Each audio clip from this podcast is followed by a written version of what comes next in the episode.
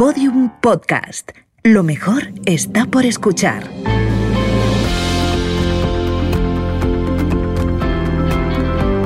¿Te has preguntado alguna vez cómo crecer profesionalmente? ¿Cómo convertir una crisis en una oportunidad? ¿Cómo ser exitoso pero feliz? ¿Cómo desarrollar la creatividad? Conversaciones ESER. Conversaciones que inspiran. Un podcast de ESER Business and Law School producido por Podium Studios. Tu talento se merece un gran futuro. Conversaciones ESER con Marabad. Laura Chica ha investigado la psicología humana desde las esquinas más recónditas. Esta psicóloga es experta en inteligencia emocional y criminología y es máster en sexología, terapia de parejas y recursos humanos. Laura Chica se dedica a enseñar cómo una persona se puede conocer mejor a sí misma y a que los equipos de trabajo funcionen mejor. Hay cosas que no están en tus manos, pero hay que enfocarse también en qué sí está en mis manos y centrar mi atención precisamente en eso que está en mis manos, que es lo que puedo controlar. La consultora y conferenciante ha escrito cinco libros con cinco títulos como cinco flechas. ¿Quién eres tú? Palabras para encontrarte. Tu futuro es hoy. Pon un coach en tu vida y 365 citas contigo, que vaya por la séptima edición. Muy pocas personas de nuestro entorno se paran a cuestionarse si la vida que están llevando es la que quieren. Y esa parte yo la refiero muchísimo, la traigo mucho para que las personas que me leen se planteen continuamente esa pregunta de ¿estoy viviendo lo que quiero vivir? Porque siempre estamos a tiempo de cambiar, ¿no? Laura Chica describe este libro de citas como un diario de ideas, frases y mantras para encontrarte y reconciliarte con la persona más importante de tu vida, tú. Hola Laura, bienvenida. Muchísimas gracias, encantada de estar contigo. En 2008 creaste un blog que llamaste Talento Emocional y desde entonces has ido trabajando y desarrollando ese concepto. ¿Qué es el talento emocional? Bueno, cuando saqué ese blog yo creo que no era consciente de la importancia de ese concepto, simplemente me salió, me resonó y lo puse, ¿no? Me gustó un montón. Pero fíjate cómo a pesar al pasar el tiempo le estamos dando cada vez más importancia a todas las competencias emocionales, ¿no? A día de hoy, bueno, pues decimos, gracias a todas las teorías de la inteligencia emocional, que el talento y, la, y el talento emocional al final supone más del 80% del éxito, ¿no? Entonces, pues talento emocional es todo eso que no es la parte técnica o competencial, sino más bien la parte de emocional, de desarrollo del talento emocional que está en nosotros y que nos ayuda a desempeñarnos, a, a motivarnos y a relacionarnos con nosotros mismos y con los demás. ¿Y cómo podemos desarrollarlo? Porque en los colegios y un poco en el ámbito educativo se trabaja muchísimo la parte racional, se trabaja la memoria, pero las habilidades emocionales, la inteligencia emocional, todavía va un poquito por detrás. Sí, yo estoy totalmente de acuerdo contigo. Eh, sí que es cierto que se está teniendo cada vez más en cuenta, lo cual es súper de agradecer, ¿no?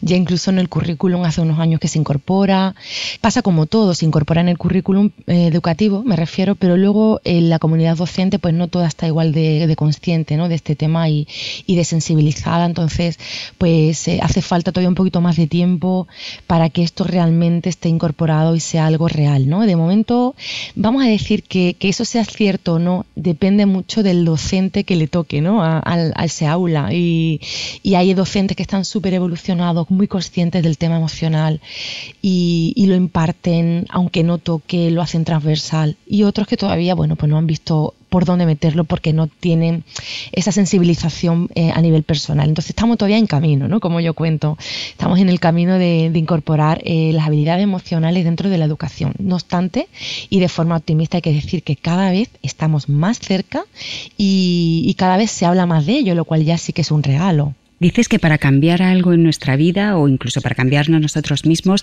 lo primero que tenemos que hacer es descubrirnos, después entendernos y solo así podemos cambiar lo que queremos cambiar de nuestra vida o de nuestra personalidad.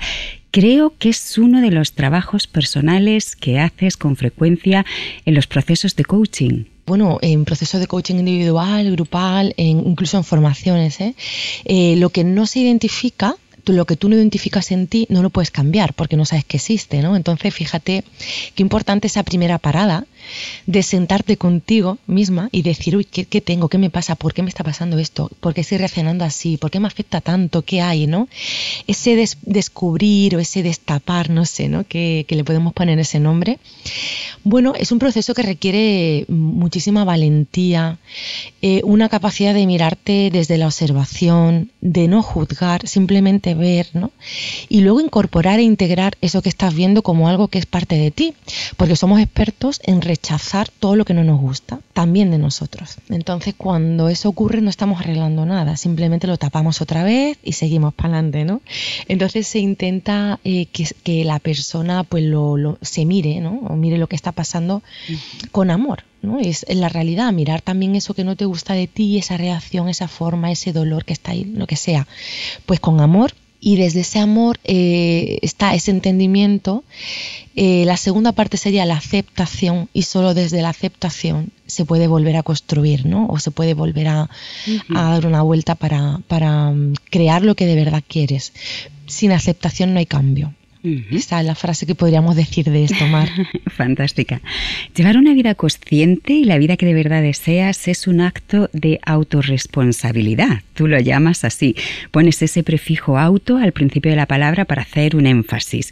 Es una forma de marcar que solo lo puedes hacer tú mismo.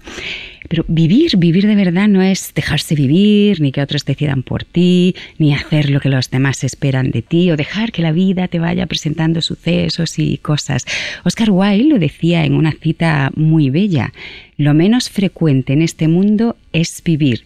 La mayoría de la gente existe. ¿Crees que muchas personas se dejan arrastrar por la vida en vez de planificar realmente lo que quieren hacer y tomar acción y decidir qué vida quieren llevar? Sí, sí, qué bonita esa reflexión, Mar, muy bonita. Eh, efectivamente, fíjate que yo creo que tiene que haber un poco de todo, porque también tenemos que dejar eh, momentos de nuestra vida en la que nos abramos a que la vida nos sorprenda a nosotros, ¿no? No todo va a ser planificación.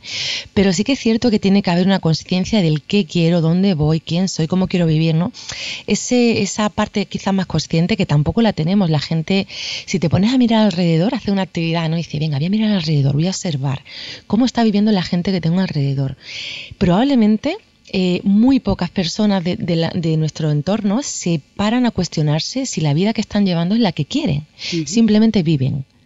¿Vale? Y ese automático eh, yo digo que nos está matando, ¿no? Porque hace que al final, pues cuando termine la vida, que cada uno pues tiene su, su momento, no todo el mundo siente que ha vivido. Y, esa parte yo la verdad es que en, en mis redes sociales, en mis libros, la refiero muchísimo, la traigo mucho para que las personas que me leen, que, al final me leen porque resuenan con mis mensajes, ¿no?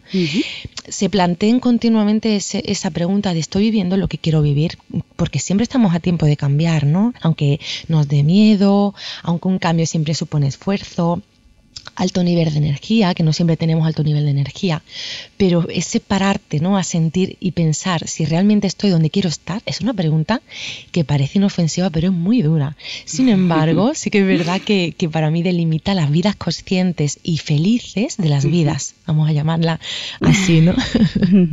en esa cita Oscar Wilde también ponía un énfasis que, que va más allá y que la hace más, más bonita todavía.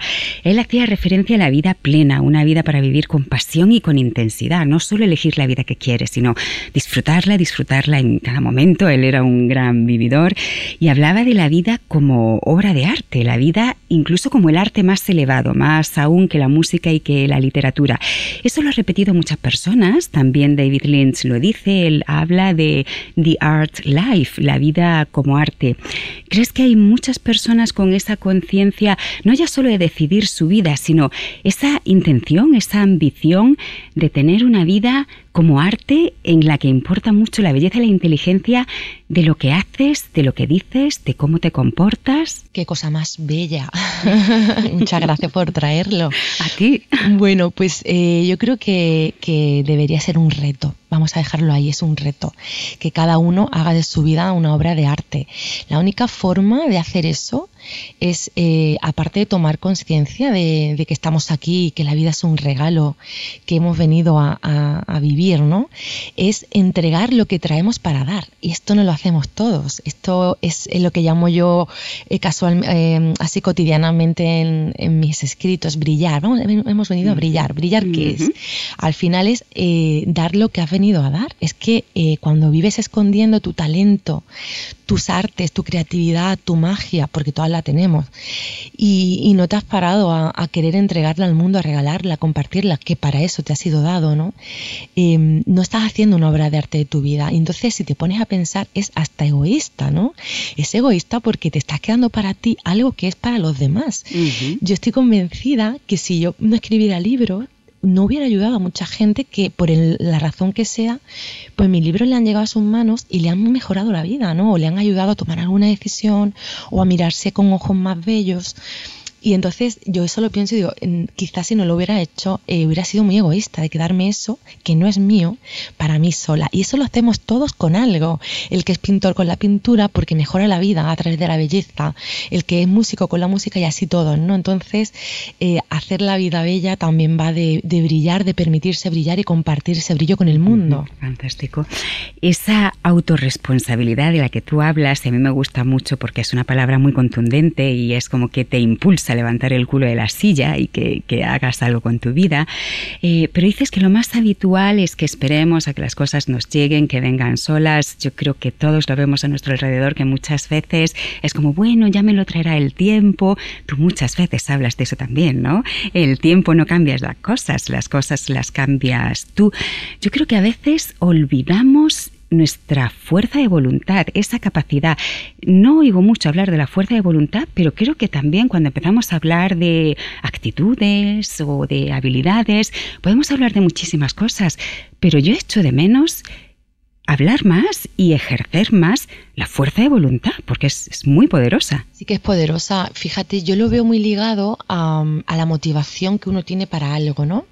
Porque cuando uno es capaz de generarse una alta motivación hacia algo, también se genera una fuerza de voluntad para conseguirlo, aunque esté cansado, aunque ese día no tenga ganas, aunque ya no me apetezca, ¿no?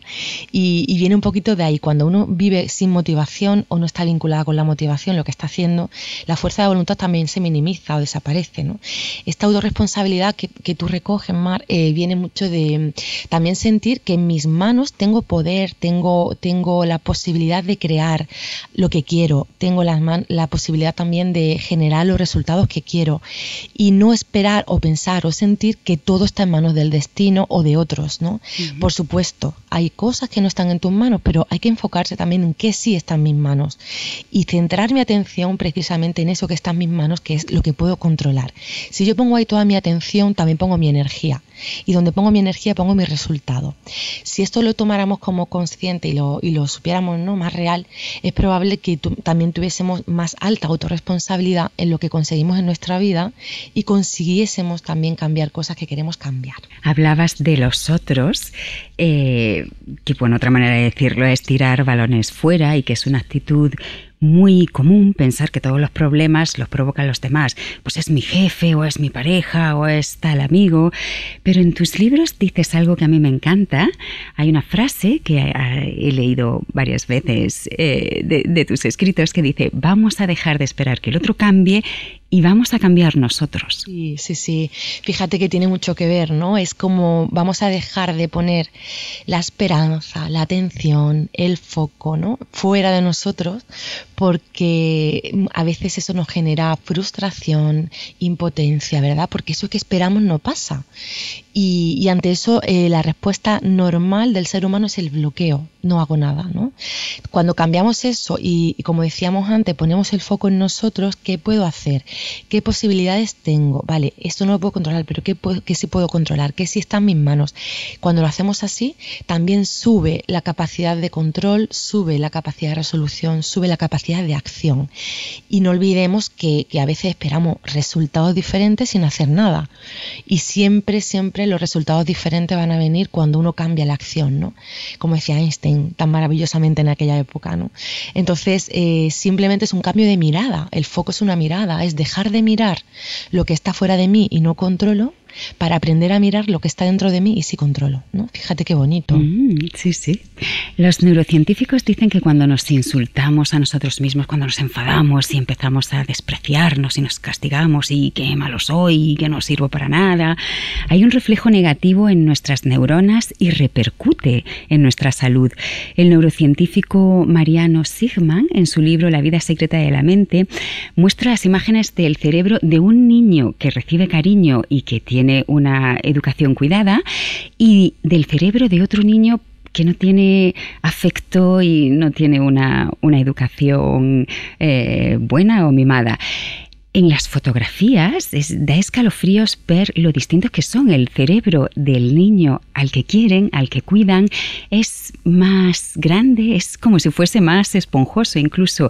Y el niño que no recibe amor tiene un cerebro como pequeñito, más contraído, eh, se ven fracturas en la materia gris, tiene atrofia cortical.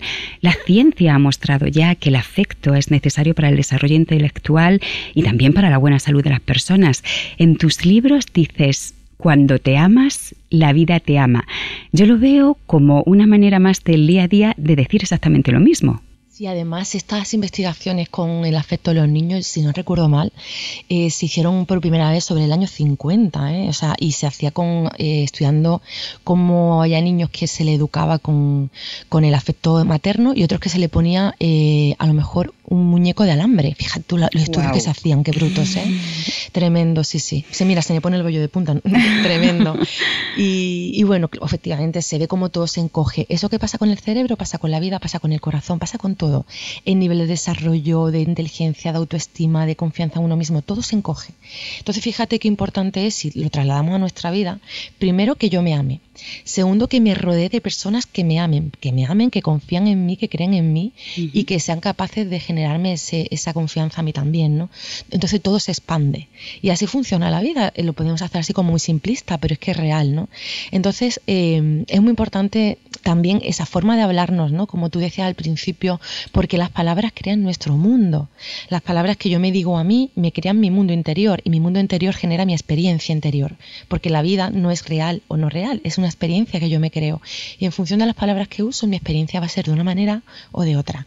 Y es muy curioso porque todas las investigaciones que se hacen sobre el lenguaje em, a través de cómo las palabras que usamos eh, impactan en el cuerpo, nos dan los mismos resultados, ¿no? Como una palabra genera mayor conexión de neuronas, desconexión de neuronas, como genera, y es brutal, es brutal, ¿no?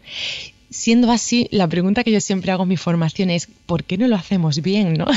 Claro, ahora que lo sabemos. Claro, tenemos, qué suerte, qué suerte que tenemos tanta información. Bueno, y a través de ahí también decir que si somos papás, somos mamás, eh, por favor con nuestros hijos, ese cuidado en el lenguaje, porque imagínate, si no hacemos eso a nosotros mismos, imagínate cuando somos referentes de unos niños y, y utilizamos esas palabras con ellos, ¿no? Hay que ser muy conscientes de cómo creamos la experiencia de vida en los niños a través del lenguaje también. ¿eh? Claro, absolutamente. Mm.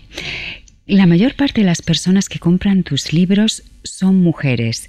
¿Por qué crees que la mayoría de las personas que buscan la psicología positiva a la que tú te dedicas son mujeres? Es curioso, tengo un 85%, según mi Instagram, un 85% de seguidoras mujeres y el 15% masculino son eh, que, me hablan muchísimo. Tengo, yo tengo un contacto muy directo con mis seguidores y con mis lectores. Eh, son hombres muy despiertos, hombres muy sensibles. Es decir, eh, entonces hay un elemento común que es la sensibilidad. ¿Eh? que está ahí conectada y, y cómo, la mujer yo creo que em, bueno pues tiene más sensibilidad a nivel en términos generales porque tampoco se puede decir no o a nivel genérico más sensibilidad a determinados temas no y bueno em, sí que es verdad que yo creo que, hay como mayor empatía a lo mejor en estos temas o más conciencia y el hombre normalmente va despertando ahí cuando tiene un problema ¿eh? normalmente a no ser que, que tenga esa sensibilidad de antes el hombre va despertando a la al desarrollo personal, o llamado comúnmente autoayuda, ¿no? Cuando tiene alguna dificultad en su vida y necesita encontrarse. Y ahí empiezan a seguirme. bueno, a seguirme o a otros autores, ¿no? Y me lo cuentan. Laura, yo es que nunca había leído nada de esto. Y ahora, pues mira, he tenido un cambio laboral, me ha dejado mi pareja, tiene cualquier cosa, un, tema, un tema crítico, y necesito esto y me ha venido muy bien, ¿no? Es curioso, es curioso que hay personas que lo tienen así como más de cero y otros que lo buscan en momentos críticos. Y ya para terminar, quería hacerte una pregunta muy difícil pero muy útil. Dices que la felicidad se aprende. ¿Cómo? ¿Nos das alguna clave fácil y rápida? Sí, bueno, eh, ese es, yo creo que es el gran tema del desarrollo personal, la felicidad, ¿verdad? hay, hay, muchas reflexiones sobre ello. Eh, sí que es verdad que podríamos decir que es una de las cosas que más se busca y menos se encuentran, porque estamos esperando siempre que encontrarla en destino, cuando el destino no existe, ¿no? Entonces, eh, la estrategia siempre va a estar crearla en el camino. Se han descubierto algunas técnicas, algunas, algunos elementos claves relacionados con la felicidad y yo quiero traer aquí una hoy que, es eh, para mí mágica, que es la gratitud. Se ha descubierto cómo cuando uno entrena la gratitud de forma diaria, aprendiendo a agradecer cada día eso que vemos y como estamos acostumbrados no valoramos, eso que vivimos, que como estamos acostumbrados ni siquiera nos damos cuenta, esas relaciones, esa llamada de tu pareja, de tu madre, de tu hijo, no sé, de tu, amiga, ¿no? Esas pequeñas cosas que al fin y al, cabo nos gustan, nos hace feliz, nos hace sentir bien, cuando uno es capaz de poner ese sentimiento de gratitud en el día, la felicidad aumenta. Qué curioso, ¿no? Cómo se, cómo se relaciona esa gratitud con la felicidad. Por tanto, mi recomendación es, vamos a entrenar el sentimiento de gratitud que no va de dar las gracias, sino de sentir las gracias, es diferente. Y a ver qué pasa, a ver si mágicamente cada día nos empezamos a sentir un poquito más felices. Quizá va por ahí. Muchísimas gracias, Laura, y estoy agradecidísima de haber hablado un rato contigo. Igualmente, Mar, un placer. Un besito enorme. Un abrazo muy grande. Gracias. Conversaciones ser Conversaciones que inspiran. Escucha todos los episodios en eser.com y en podiumpodcast.com. Un podcast de Ser Business and Low School producido por Podium Studios. Tu talento se merece un gran futuro.